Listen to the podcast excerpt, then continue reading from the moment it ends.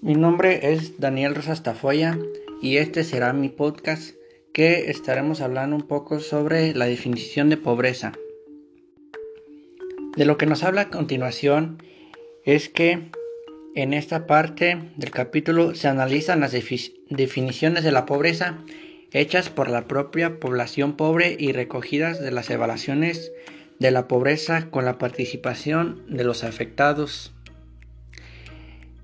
Empleamos un enfoque inductivo para averiguar cuáles aspectos de la pobreza son significativos para los que la padecen y para determinar cómo la caracterizan. De los que se mencionan son seis los principales resultados amenados del análisis que está aquí. Uno de los principales resultados es que muchos factores se conjugan para hacer que la pobreza sea un fenómeno con múltiples recetas estrechamente relacionadas entre sí. El segundo, la pobreza se define comúnmente como la falta de lo necesario para asegurar el bienestar material, en particular alimentos, pero también vivienda, tierras y otros activos. En otras palabras, la pobreza entraña una carencia de muchos recursos que da lugar al hambre y a privaciones físicas.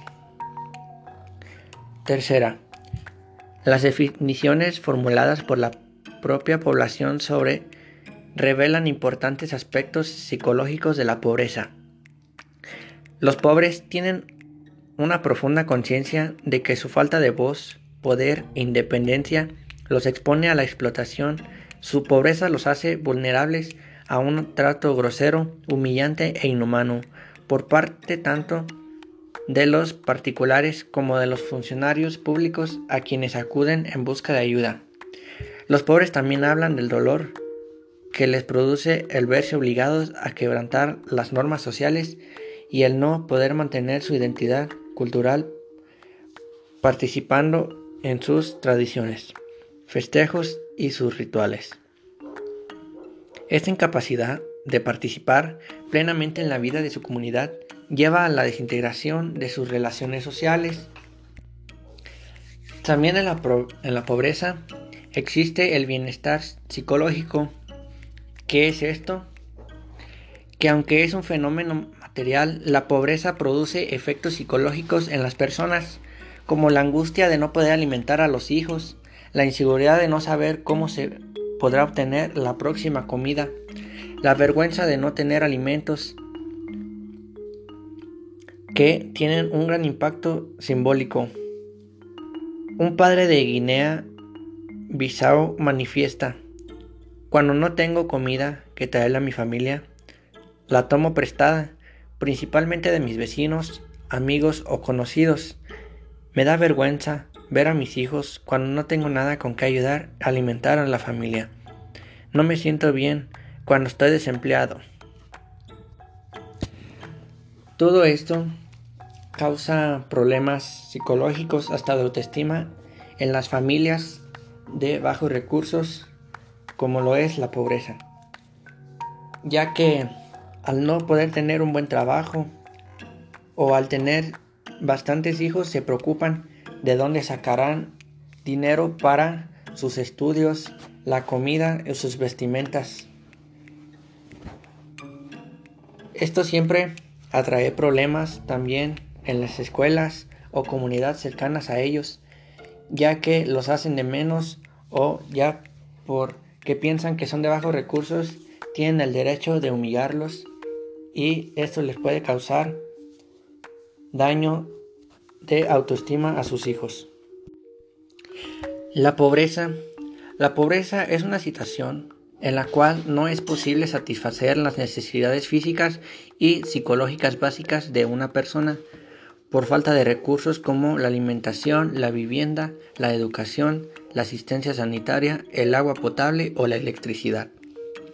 La pobreza puede afectar a una persona, a un grupo de personas o a toda una región geográfica.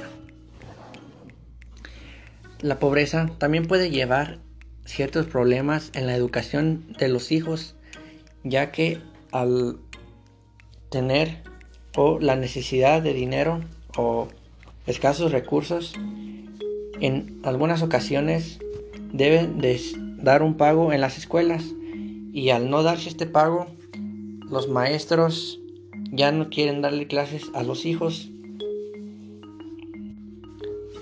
Entonces esto mismo trae problemas a la educación, ya que en algunos lados se le rechaza a estos. También se suele considerar como pobreza a las situaciones en que la falta de medios económicos impide acceder a tales recursos citados como el desempleo, la falta de ingresos o un nivel bajo de los mismos. Asimismo, la pobreza puede ser el resultado de procesos de exclusión social, segregación social o marginación. De manera inversa, el que una persona se vuelva pobre también puede conducir a la marginación.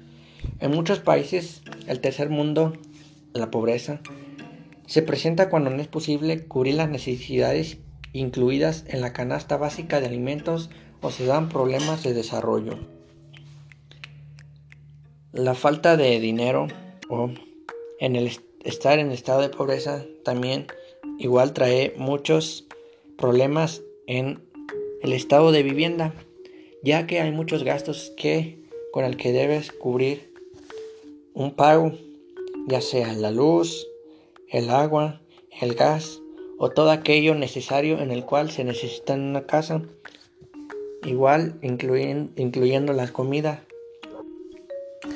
En algunos países o estados, el, el ser pobre también tiene sus problemas, ya que la gente rica, al ser de bajos recursos, las demás personas creen que tienen más poder sobre ellas y que su voz no será escuchada o no tiene el mismo valor que las personas ricas, ya que las personas ricas tienen más poder en cuanto a dinero y mejores empleos. Y a una persona con escasez de recursos se le hace difícil esto ya que también la comunidad también la comunidad los hace de menos o más que nada la gente rica es la que los hace menos. También esto trae problemas a algunas peleas porque la gente al ser de bajos recursos la gente con altos recursos cree que ellos tienen más derechos que las de bajos recursos. Pero en algunos lados no hacen valer sus derechos, ya que todos, ya sea gente de bajos recursos o gente de altos recursos, deben ser tomadas con el mismo valor, tienen que ser válidos sus derechos y todas sus obligaciones. Los pobres de las zonas tanto rurales como urbanas, hablan de los problemas existentes en relación con los alimentos y el acceso a los servicios básicos. Si bien hay indicios de que en las zonas rurales la pobreza pudiera ser menos intensa que en las áreas urbanas debido a la posibilidad de autoabastecimiento que tienen sus habitantes. Las estadísticas relativas a los ingresos indican que la pobreza está más generalizada y es más, y es más severa. Al igual que el resto del mundo, en las zonas rurales tradicionalmente ha habido menos acceso a servicios básicos como transportes, atención de salud y escuelas. Estas son algunas de las notas de definición de pobreza. Entre las numerosas fuentes académicas que analizan los diversos métodos cuantitativos de medición de la pobreza están las obras de Sen 1997, Foster y Sen 1997 y Lipton y Ravalion 1995 para un análisis menos técnico de los indicadores cuantitativos de la pobreza Véase la obra de Greley 1994 para estudios sobre métodos participatorios y cualitativos de recopilación de datos sobre la pobreza. Bueno, ya les hablé sobre un poco de la pobreza, lo que se entiende por pobreza y lo que da a entender esta palabra. Y esto sería todo.